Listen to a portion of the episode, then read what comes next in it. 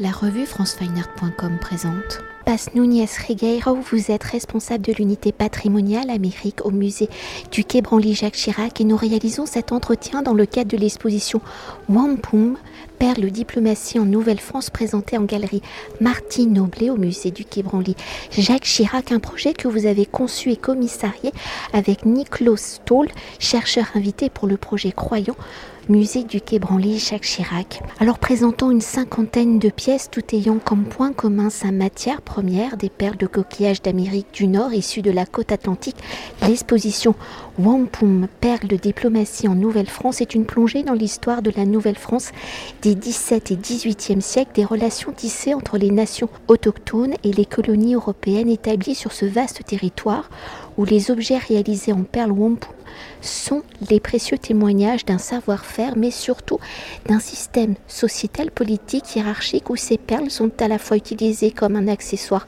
pour parer les vêtements, vous allez peut-être me contredire comme une monnaie et comme un système d'écriture venant matérialiser la parole donnée.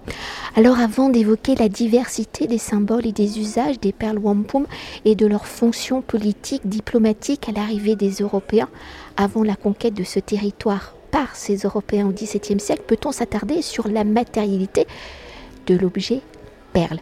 Si le terme wampum définit une perle de coquillage utilisée par les Amérindiens du nord-est américain, à partir de quelles espèces de coquillage façonne-t-on ces perles, ce coquillage est-il spécifique de la côte nord-est américaine, de la côte donc atlantique? Y a-t-il plusieurs espèces de coquillages ou est-ce la forme de la perle qui l'identifie comme wampum au regard de la diversité des matières issues de la nature végétale, marine ou animale Y a-t-il d'autres types de perles? Quelles sont donc les spécificités de cette matière coquillage pour être la matière exclusive de la perle wampum? Alors oui, le wampum est réalisé à partir de coquillages qui viennent de la côte euh, atlantique.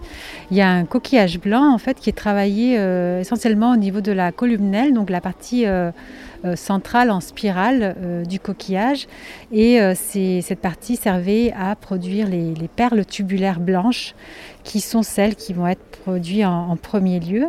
Et euh, après, avec l'introduction du métal, euh, donc d'outils euh, plus performants pour percer des matières dures, on va commencer à utiliser une palourde que l'on appelle la mercenaria mercenaria pour produire des perles violettes.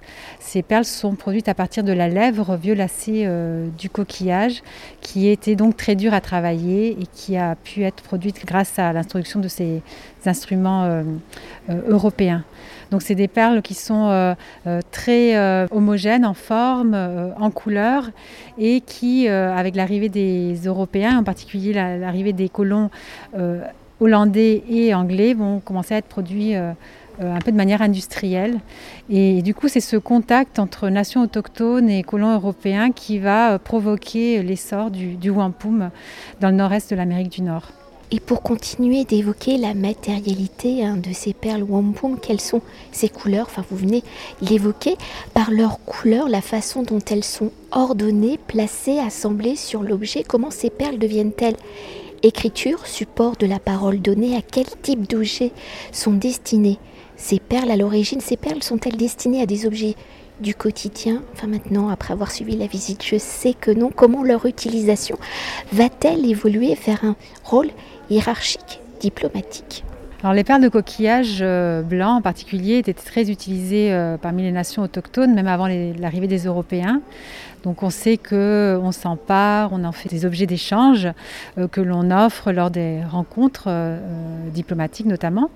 Mais c'est vrai qu'avec l'essor du, wampum, l'utilisation de ces coquillages va euh, finalement euh, venir investir tous euh, les champs de la société autochtone.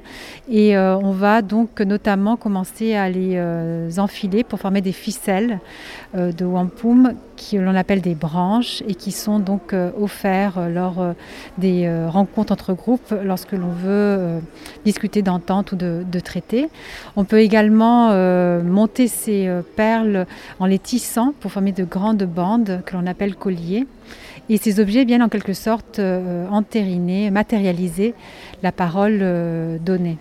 Donc euh, c'est des protocoles autochtones qui sont suivis, mais ces protocoles vont être adoptés par les nations européennes et notamment les, Français, qui vont donc se mettre eux aussi à créer des branches et des colliers de wampum qu'ils vont remettre à leurs alliés. Et ensuite, ces, stocks de, coquillages, de colliers, de perles, sont stockés dans, dans les magasins du roi, à Québec notamment. Alors pour poursuivre, hein, à l'arrivée des Européens, comment ces perles vont-elles jouer un rôle fondamental dans la relation et la cohabitation entre les nations autochtones et les colonies européennes. Vous venez légèrement de l'évoquer, mais pour aller plus en profondeur, dans quel type de cérémonie ces perles interviennent-elles? Ces cérémonies sont-elles sur le même fonctionnement protocole que les cérémonies des nations autochtones entre elles? Et l'arrivée des Européens va-t-il changer les symboles de ces cérémonies? Oui, les protocoles euh, autochtones étaient déjà en place et c'est plutôt les Européens qui vont euh, s'y adapter. Euh, on est vraiment dans un monde encore de, l'oralité où l'écrit n'a pas sa place. Donc les traités qui sont si importants, les traités écrits qui sont si importants pour les nations européennes ne vont pas avoir de rôle à jouer. Donc on va vraiment, côté européen, adopter les protocoles autochtones. En fait, dans, dans tous les échanges que l'on a dans la société autochtone, il faut se montrer très généreux et dans les rencontres, il était d'usage déjà de, s'offrir euh, des choses. On peut s'offrir euh, des fourrures, des, biens euh, importants et notamment des coquillages. Le fait d'offrir du wampum lorsque l'on va s'adresser à son interlocuteur permet euh, déjà de le prédisposer en, bien à l'écoute, euh, euh, à l'échange. Donc souvent les branches de wampum qui sont offertes permettent de, comme disent les sources de l'époque, de dégager le gosier, de déboucher les oreilles, donc finalement de faire que votre interlocuteur soit disposé à vous écouter dans un bon état d'esprit. On va aussi souvent fumer le calumet ensemble. Le calumet est originaire des plaines mais va être adopté par les nations du nord-est nord-américain. Et euh, le fait de fumer ensemble prédispose également euh, à l'échange. Et au moment euh, finalement de s'adresser à son interlocuteur, on va lui parler, lui remettre un collier qui vient donc matérialiser ce qu'on dit à son interlocuteur. Et le fait d'accompagner sa parole de wampum permet de montrer que, que votre parole est sincère et vraie. Et euh, si votre interlocuteur accepte le collier que vous lui remettez, ça veut dire qu'il accepte euh, la parole que vous lui offrez, euh, son engagement. Et vous allez en retour devoir lui répondre en lui offrant un collier de wampum.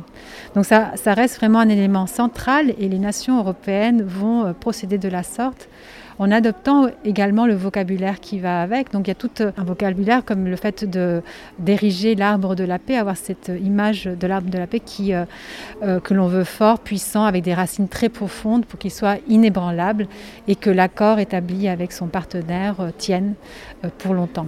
Et au fil de la cohabitation hein, entre les nations autochtones, on les a pas citées, mais il y en a six je crois. Et les colonies européennes, comment l'utilisation des perles wampum vont-elles évoluer? D'autres matières vont-elles s'intégrer dans les objets façonnés, réalisés?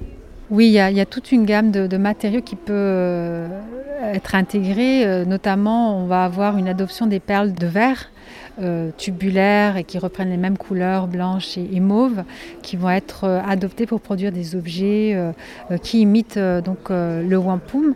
après, c'est vrai que les perles de coquillage vont rester les, vraies perles, celles qui ont vraiment une plus-value importante. Mais quand on est des nations qui habitent loin des côtes, loin des zones de provenance, euh, du wampum et que l'on manque de cette matière première, on va euh, parfois utiliser donc ces perles de verre comme euh, substitut. les Français aussi vont essayer de trouver divers substituts. Ils sont installés à l'intérieur des perles. Ils ont parfois du mal à se procurer les perles de wampum. Donc ils vont essayer d'introduire les perles cori, mais sans succès. Et l'on sait aussi qu'en 1728, ils vont demander à la manufacture de Saint-Cloud d'essayer de produire des perles de porcelaine imitant euh, le wampum. Donc on a ici dans l'exposition l'unique exemple de euh, branche de wampum euh, en porcelaine qui soit conservée. C'est apparemment quelque chose qui n'a pas marché puisqu'on n'en a que cette trace. Et peut-être pour continuer d'évoquer l'évolution hein, des wampum, est-ce qu'on peut parler de l'action de l'emprise des colonisateurs, mais surtout de l'action religieuse sur ces créations. Oui, c'est vrai que dans le domaine du wampum, on va avoir des créations assez extraordinaires qui vont voir le jour en contexte missionnaire. On va avoir notamment les, jésuites qui vont fonder diverses missions le long du, Saint-Laurent, euh, où vont aller résider euh, des membres de la nation Huron, Abenaki, euh, etc. Et en contexte missionnaire, on va avoir la création de grands colliers votifs qui vont être dédiés à différents saints ou congrégations en France. Et on a deux exemples dans cette exposition qui sont deux colliers offerts à Notre-Dame de Chartres au XVIIe siècle un collier Huron-Wendat offert en 1678 et un collier Abenaki offert en 1799. Donc deux pièces extraordinaires. Le collier Abenaki est extrêmement grand. Il a été réalisé avec euh, plus de 11 000 perles de coquillages. Et euh, ce qui est remarquable dans ces objets, c'est que euh, finalement le message oral qui était associé à ces colliers a été matérialisé dans l'objet par une inscription latine qui euh, évoque le don de ces colliers par les communautés euh, pour euh, cette Vierge qui va enfanter, qui est vénérée à Chartres. Donc c'est des pièces remarquables par leur beauté, par leur taille, mais surtout par le fait qu'elles sont toujours dans, la fonction à laquelle elles étaient destinées, elles sont toujours conservées au trésor de Chartres. Et pour le collier au Huron, on conserve même la lettre en langue huronne et sa traduction en français euh, qui accompagnait le, collier. Donc on, sait exactement le message, euh, la parole qui accompagnait euh, ce, collier au moment de, son offrande. Et pour continuer, pour mieux appréhender l'histoire de la Nouvelle-France hein, du XVIIe et XVIIIe siècle, si l'exposition est construite à travers des ensembles wampum conservés en France, comment ces objets sont-ils arrivés justement en France à travers ces perles wampum, les objets façonnés Comment avez-vous articulé l'exposition? Comment son parcours nous raconte-t-il? Cette histoire les pièces qui sont conservées euh, en France euh, ont différents parcours. Il y a des objets qui ont pu être euh, envoyés ou remis directement au, roi de France. Il s'agit surtout des, colliers diplomatiques, des objets un petit peu plus officiels. Mais après, vous avez des objets qui sont plus liés au quotidien, des, objets de parure comme des ornements de, de cou, des brassards qui ont pu être envoyés en France plutôt par les réseaux de collectionneurs. On a au XVIIe, au XVIIIe siècle un engouement pour les objets que l'on perçoit comme exotiques, notamment pour les objets d'Amérique du Nord. Donc on va euh, voir l'arrivée de, pièces comme ça en France qui vont rejoindre les cabinets de curiosité parmi l'aristocratie ou même euh, dans, parmi les, collections royales. Et, donc ces, objets vont être ensuite confisqués à la Révolution et progressivement transférée vers des institutions publiques. Et c'est euh, comme ça qu'elle se retrouve aujourd'hui dans les, musées français. Donc cette exposition, elle vise à rassembler pour la première fois tous ces wampum euh, conservés en France, à Paris, à Besançon, à Lille, euh, à Chartres. Et le parcours de l'exposition est organisé de façon à expliquer ce qu'est le wampum, comment il est fabriqué, et ensuite montrer aux visiteurs les différents usages qui était fait euh, euh, de ces perles, en insistant en particulier sur euh, ce matériau qui est un insigne de prestige, mais surtout un objet de diplomatie qui va être donc être utilisé en contexte politique, mais également en contexte religieux. Et enfin, pour finir, euh, l'exposition nous rapproche du, contemporain, puisque le wampum euh, a un rôle encore euh, aujourd'hui très très important. Il est tombé en désuétude au XIXe siècle, puisque avec l'essor des États-Unis, du Canada, on, a, on est passé à un système liés au papier, aux documents écrits, etc.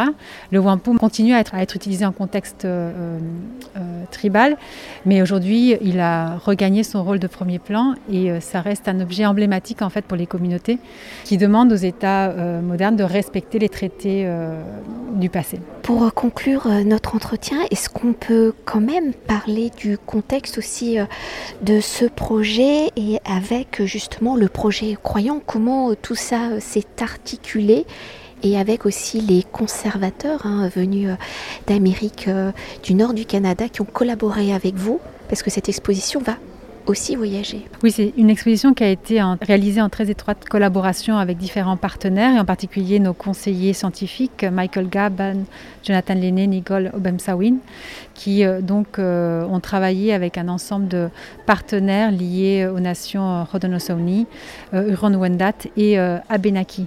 Donc finalement, le projet ici d'exposition vise à engager un dialogue entre nous, les Français, et ces trois nations autour de ce patrimoine incroyable qui est en France. Et l'exposition voyagera vers les États-Unis, vers le Canada, pour aller à la rencontre des communautés là-bas. Donc en 2023, l'exposition Wampum sera présentée au Centre d'art et de culture Sénéca à Victor, dans l'État de New York, et au musée McCord euh, à Montréal, au Canada. Donc c'est pour nous une opportunité euh, oui, de tisser des liens sur le long terme avec ces communautés pour euh, euh, travailler à l'étude et à la valorisation de ces collections conservées en France. Et c'est vraiment l'objectif d'un projet plus vaste que l'on a mis en place, le projet Croyant, qui concerne les collections royales d'Amérique du Nord. Tous ces fonds arrivés essentiellement au XVIIe et XVIIIe siècle en France et qui proviennent de ces régions nord-américaines.